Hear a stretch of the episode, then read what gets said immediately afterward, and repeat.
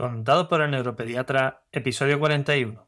Bienvenido a Contado por el neuropediatra, con el doctor Manuel Antonio Fernández. El programa donde aprenderás y comprenderás las claves fundamentales del aprendizaje, la conducta, desarrollo, la crianza y la educación de los hijos, así como sus dificultades y alteraciones, para prevenir problemas y evitarlos detectándolos de forma precoz, para actuar de la forma más adecuada lo más rápido posible y así tratarlos y corregirlos. Todo esto guiados y acompañados por Manuel Antonio Fernández, el neuropediatra.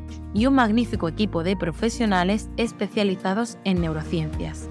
Testimonios en primera persona, colaboración de expertos de diferentes ámbitos, algún que otro personaje famoso y todo lo necesario para conseguir tus objetivos parentales. Este programa es para padres responsables e implicados al 100% o al 200% en el proceso de crianza y educación de sus hijos, neurotípicos o neurodiversos, con capacidades habituales o capacidades especiales que quieran algo más para ellos. Para padres luchadores e inconformistas que están dispuestos a darlo todo por su familia, a emprender, a aprender, a esforzarse y a ofrecer lo mejor de sí mismo por sus hijos. Este programa está imaginado, pensado, creado y desarrollado especialmente para ti.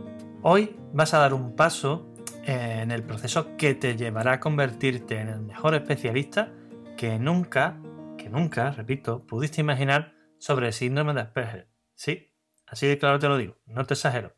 En esta serie de artículos, de capítulos específicamente sobre Asperger, te voy a contar todo, absolutamente todo lo que necesitas saber, ya sea porque tengas un hijo con Asperger, tú misma seas una persona con síndrome de Asperger porque trabajes con ellos en la escuela como educador en la consulta como profesional del neurodesarrollo. No te pierdas ni un segundo, te lo digo en cada episodio, pero es fundamental de lo que viene ahora, porque puede suponer un antes o después en tu vida y en tu día a día. ¿Preparada? Mi propósito último es crear un mundo mejor para las próximas generaciones. Pero para ello necesito que las próximas generaciones sean las mejores posibles para conseguir ese mejor mundo posible. Y tu papel en esto, en la sociedad y en la familia, es imprescindible. ¿A qué te apuntas? Pues vamos a ello. Hola, bienvenido a una nueva edición de Contado por el Neuropediatra. Hoy alcanzamos el episodio número 41 de este podcast y la verdad es que no puedo, no puedo ocultarlo, es toda una hazaña haber conseguido los resultados que tenemos en tan poco tiempo y con la información que hay ahí fuera. Hay una barbaridad de podcasts, de vídeos, de, de información general. Pero la nuestra es buena, es de primera calidad y eso lo agradecéis. En los primeros cuatro episodios te he contado los aspectos básicos sobre el neurodesarrollo la especialidad de neuropediatría, el papel del neuropediatra. Pero aún más importante, en el episodio inaugural te conté uno de los secretos más importantes que ni la familia, pero tampoco la mayor parte de los profesionales de la educación y la sanidad conocen. Todo esto es necesario para presentarme, para presentarte y conseguir que estés en disposición de sacarle el máximo partido, el máximo provecho a todo el aprendizaje que te voy a ofrecer en todos estos episodios. Luego, del episodio 5 al 9, te he hablado de mí desde una perspectiva personal y profesional. He aprovechado mi historia para darte los mejores consejos que puedas imaginar. Esta parte también es necesaria para que sepas quién te habla, me conozcas, me entiendas, conectemos y por supuesto consiga ganarme tu confianza, porque seguro que ahora una idea mucho más clara de quién y de cómo soy, ¿cierto? Como que aún no has escuchado esos episodios, ve 5 al 9, no te los pierdas, conecta. He dedicado toda una serie además al TDAH, otra a los TEA, una completa a consejos sobre crianza y educación y ahora, en esta nueva serie, que auguro además que va a romper moldes como lo ha hecho ya en mi canal de YouTube, voy a hablar sobre síndrome de Asperger. Pues en el día de hoy vamos a dar ese próximo paso en esta aventura del desarrollo infantil y te voy a contar las claves fundamentales que debes conocer sobre el proceso de desarrollo neurológico infantil para entenderlo, para ser conscientes de una vez por todas de lo que supone todo esto para el cerebro de tu hijo. Y lo vamos a hacer, como te digo, centrándonos en el síndrome de Asperger. Esto te será de una enorme ayuda en tu día a día como padre, como madre o profesional del neurodesarrollo, tanto en el sector sanitario como educativo.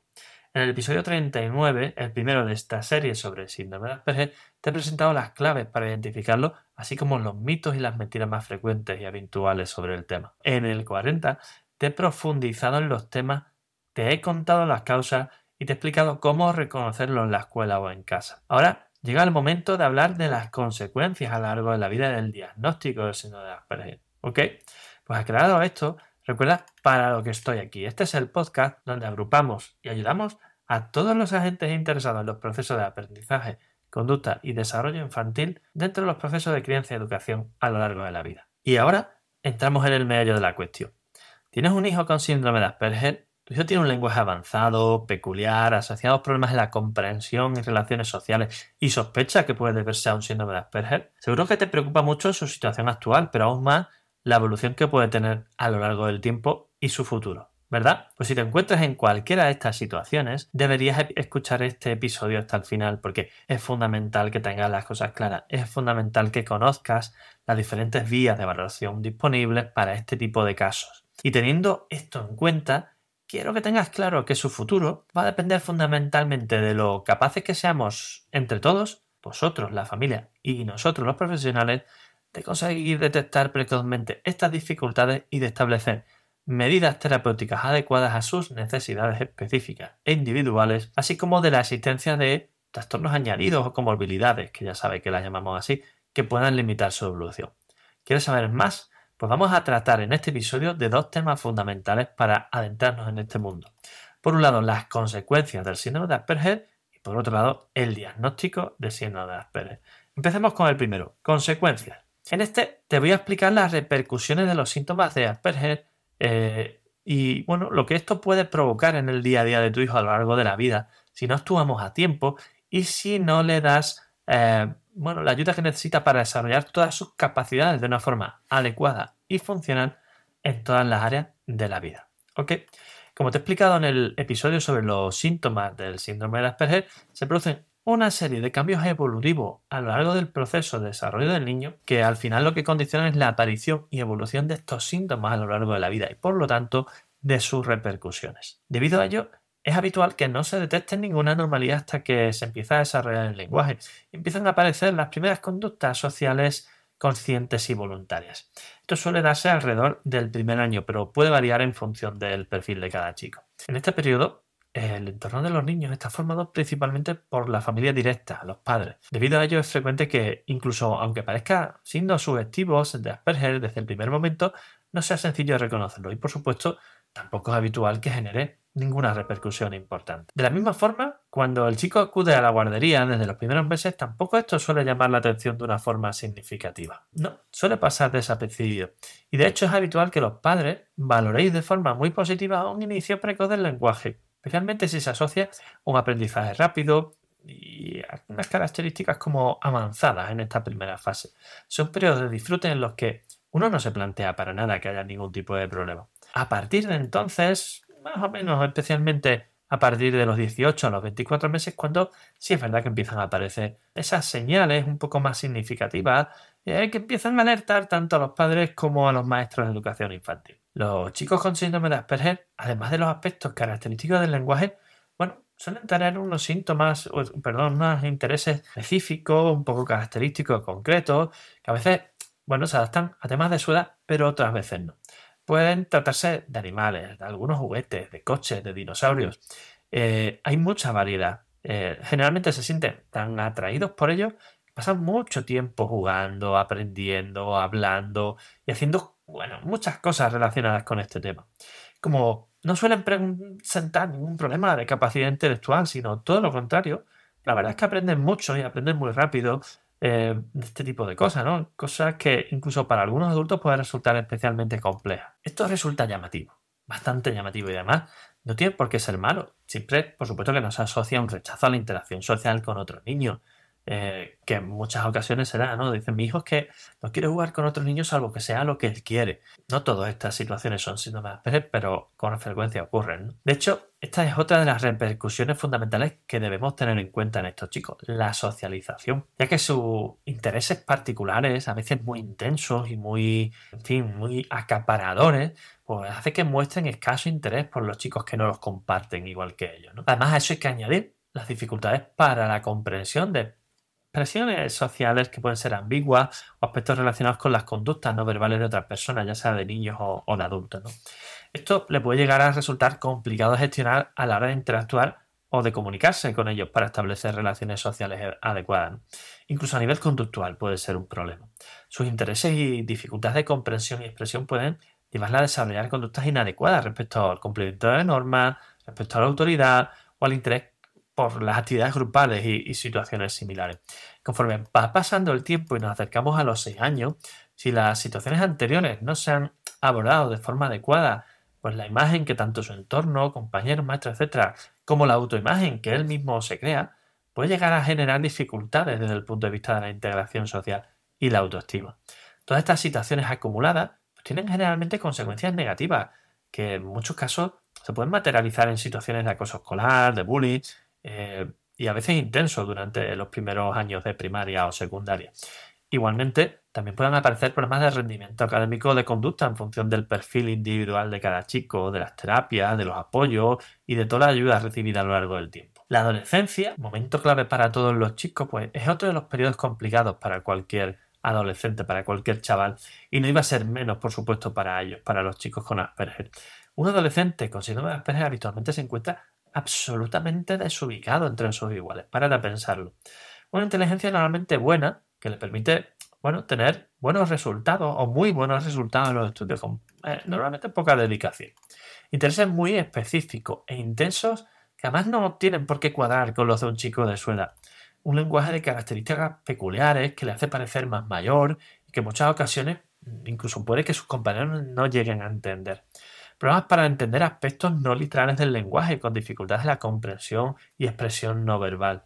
Visto desde fuera y sin saber nada del tema, bueno, la percepción de muchos compañeros y me temo que incluso de algunos maestros y profesores puede ser de que un niño con Asperger es un niño rarito, sábelo todo, pedante, eh, impertinente, al que no le importan un pimiento a los demás.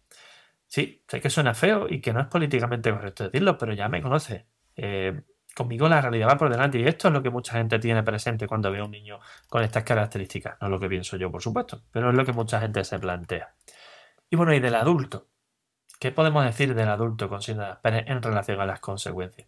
Pues aquí, al igual que en los diferentes periodos previos, todo va a depender del equilibrio entre la inteligencia, la, intensidad de los síntomas y la capacidad que haya podido desarrollar a lo largo de la vida por sus propios medios o con la ayuda de una terapia adecuada a manejarse de una forma lo más socialmente adaptada posible y que le permita desenvolverse en las diferentes facetas de la vida de una forma razonablemente satisfactoria.